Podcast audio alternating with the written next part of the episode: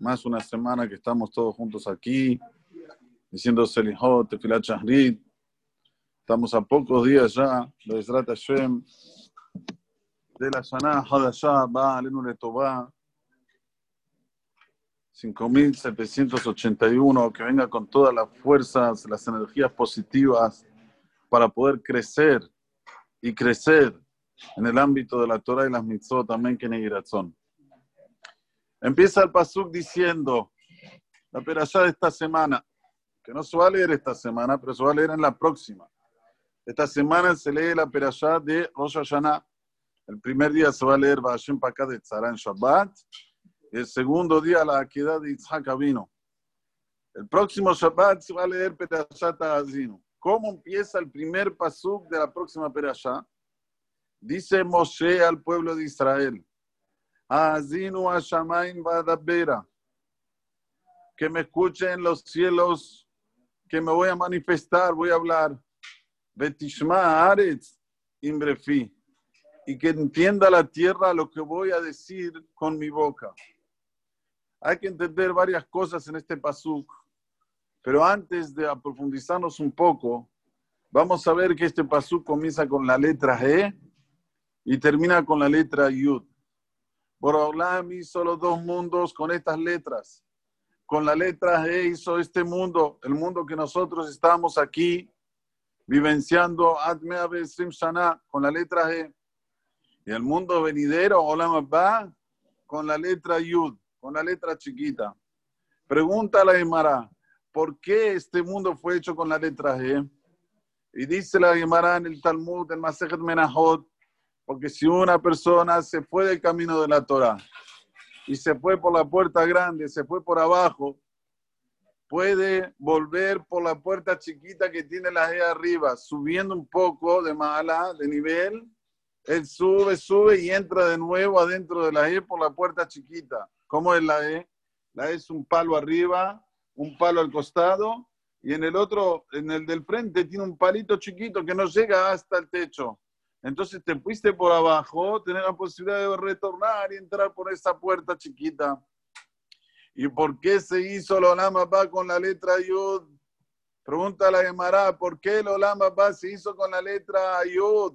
¿Por qué no otra? ¿Por qué no la Lamed, la Mem? Dice el Talmud, porque son pocos los que van a tener.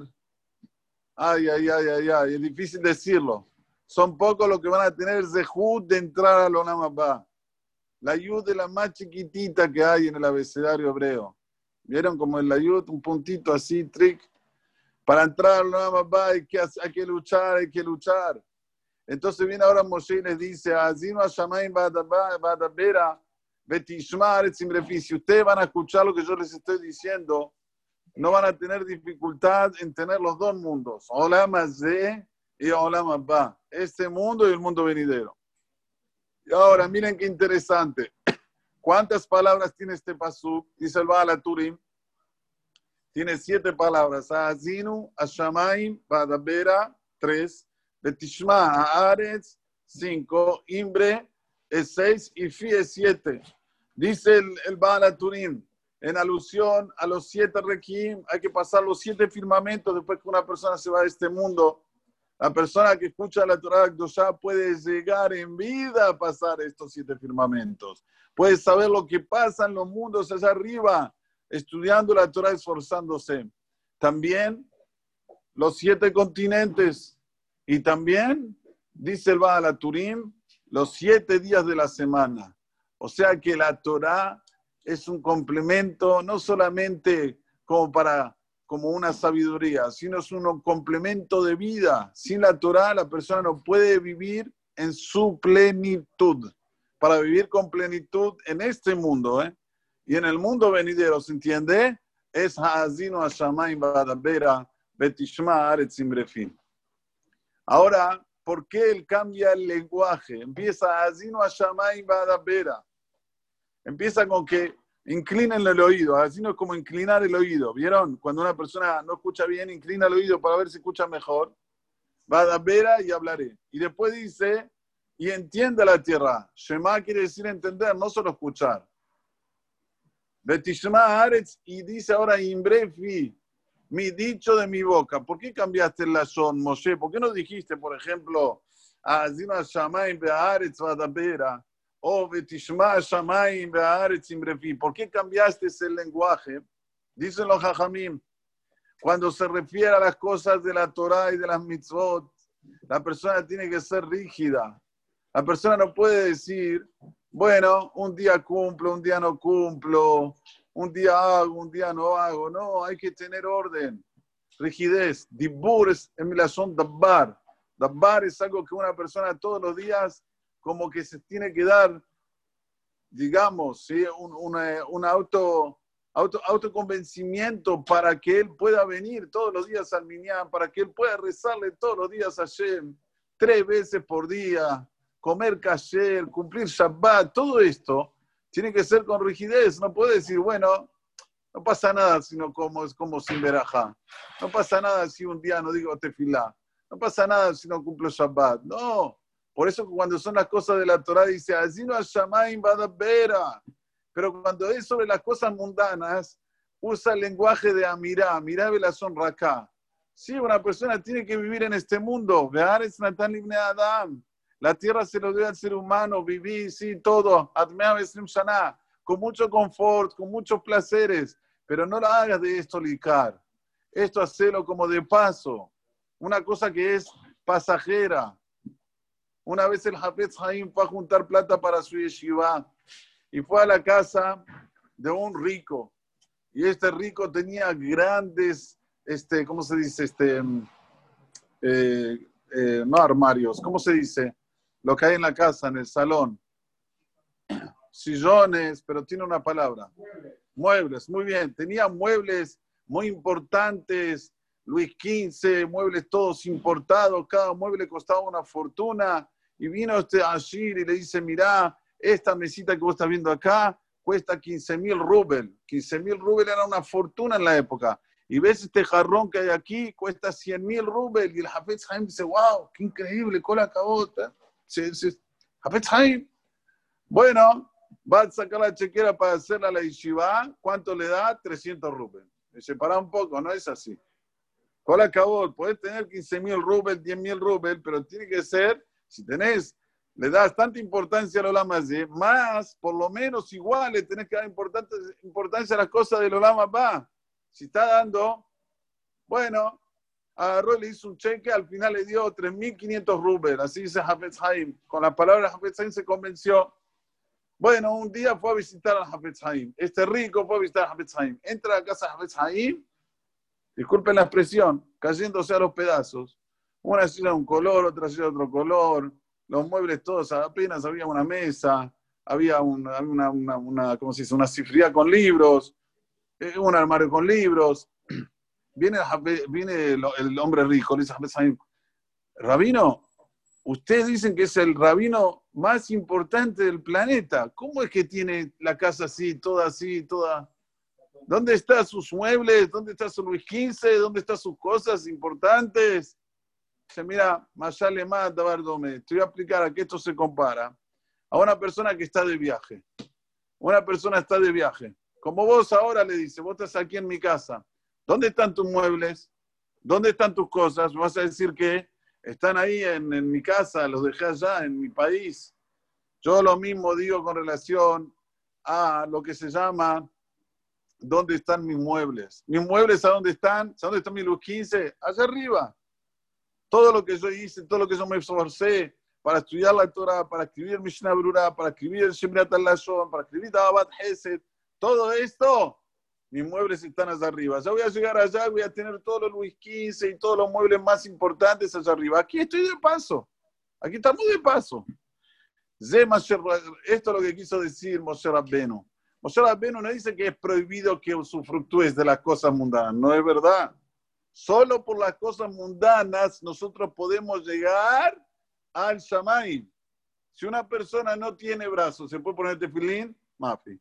Si una persona no tiene casa, ¿puede ponerme Susá? Mafi. O sea, todas las mitzvot que nosotros tenemos, para decir verajá, tengo que tener algo, ¿no? Tengo que tener una manzana, tengo que tener algo mundano. Pero el tema es dónde pones el hashibut, la importancia. La importancia, a la persona tiene que saber que todas las cosas que están relacionadas con el Shamayim tiene que ser rígido, no tener compasión por eso.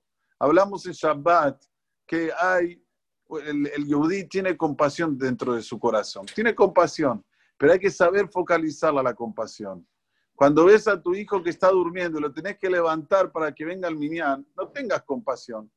En ese momento, yalla, otro, levántate, ¿cómo te vas a perder el minyan? Ah, tenés que levantarte. Si no vas a decir, Hazito, que duerma más, que duerma más. Después un día le vas a decir, vamos al Knis. ¿Yo? ¿De qué me estás hablando? No, eso para los viejos. ¿Yo? Por eso que ahí, adabera, adabera, adabar, tenés que estar firme, tenés que hacer las cosas con firmeza. Compasión, sí, ¿sabes cuándo? Cuando el chico necesita de ayuda para estudiar mejor Torah, entonces ahí sí estás con él. A ver, ¿qué estudiaste hoy? ¿Cómo, cómo entendiste Rashi? ¿Cómo entendiste Tosafot? ¿Cómo aprendiste la Gemara? ¿Cómo aprendiste la Mishnah? Ahí sí tiene compasión. Se cuenta que, y con esto termino, Rabnisim Karelitz era un gaón olam, pasó hace poco tiempo atrás, él cuando salía de su shiur, muchos chicos lo acompañaban al Rab, lo acompañaban muchos chicos para estudiar en el camino. En un momento, viene una persona en el medio, interfiere y dice, Rab, Rab, quiero, quiero decir algo. Sí, sí, ¿cómo no decir? Mi señora tiene que tomar un remedio y eh, ella no lo quiere tomar y, y, y lo aleno corre en peligro su gravidez. No sé lo que hacer, Rab, no sé lo que hacer, denme un consejo. No hay problema, ¿dónde vivís?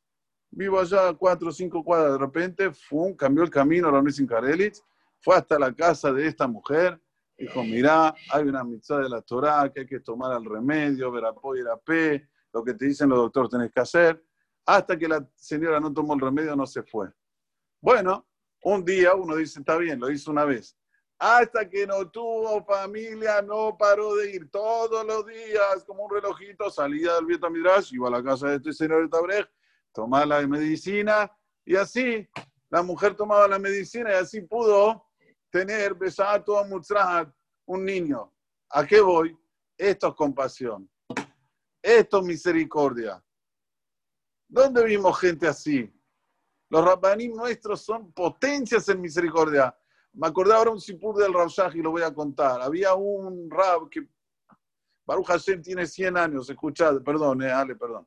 Tiene 100 años tiene 100 años, se llama Meshulam David Soloveitchik, es el hijo del Brisker Llegó alguien de Estados Unidos y le trajo una medicina. ¿Dónde vive este que este llegó de Estados Unidos? Vive en Benebra. Bueno, eran los años 70. Ir hasta Benebra, que él vivía en Jerusalén, no era fácil, pero dijo, bueno, la voy a ir a buscar. Ya que me la trajo de Estados Unidos, la voy a buscar a Benebra. Fue hasta Benebra, llegó a la casa de este señor, golpeó la puerta. Mafi, no hay nadie. Bueno, ¿qué hace? Espera 10 minutos, 15 minutos, media hora, nadie. Le pregunta a un vecino, ¿sabes si van a venir, van a volver? No sé. Bueno, agarró y dijo, ¿qué voy a hacer? Me voy a dar media vuelta y me voy. ¿Qué voy a hacer? Capara, voy a venir otro día. Dijo, ya estoy en Benebrak. Voy a visitar a Rabshah. No es todos los días que vengo a Benebrak. Voy a visitar a Rabshah. Fue de. Oh, Mesulam, ¿cómo está? ¿Cómo no está? Sí, vale. Empezaron a hablar Belimot. De repente Rabshah le dice, ¿Para qué viniste a Unebra? ¿Qué pasó? Dice, no, alguien me trajo una medicina de Estados Unidos y bueno, la vine a buscar, pero lamentablemente esta persona no estaba en la casa. Y bueno, voy a volver a Jerusalén, voy a venir otro día. No hay problema. Ah, sí, sí. ¿Quién te la trajo la medicina? Ah, tal y tal, vive en una calle tal y tal. Ah, está bien, está bien. Siguieron hablando de Limud hasta que llegó un momento que se despidió de la medicina y se fue a Jerusalén. Al otro día, lo cuento y lloro. Al otro día, a las 8 de la mañana, le golpean la puerta a la Mesuram Dovi. Le golpean la puerta. ¿Quién es? Rav Shach le trajo la medicina hasta la casa. No lo puede creer. ¿Cómo puede ser? Usted, Rav Shach, se molestó de traerme la medicina. No te preocupes, yo estoy durante el camino, yo estudié muy bien, no te preocupes por mí, está todo bien. Agarró su mi vuelta y se volvió a Benebrak. Ateme vinim, ¿qué es Rahmanut? Esto es Rahmanut. Pero cuando tienen que llegar las cosas que nosotros tenemos que poner hincapié, sabemos que nuestro futuro, nuestro futuro, que nuestros hijos estén en el camino de la Torah, las mitzvot, que sepan, que sepan las cosas. Tenemos que invertir mucho, tenemos que invertir. Besrate Hashem dar esa fuerza para hacer Retzonó. Amén, que ni Muchas gracias. Que sea este, este limud, el fue llamado de Rosa Batzara. Gracias, Raúl. Gracias por todo. Por favor.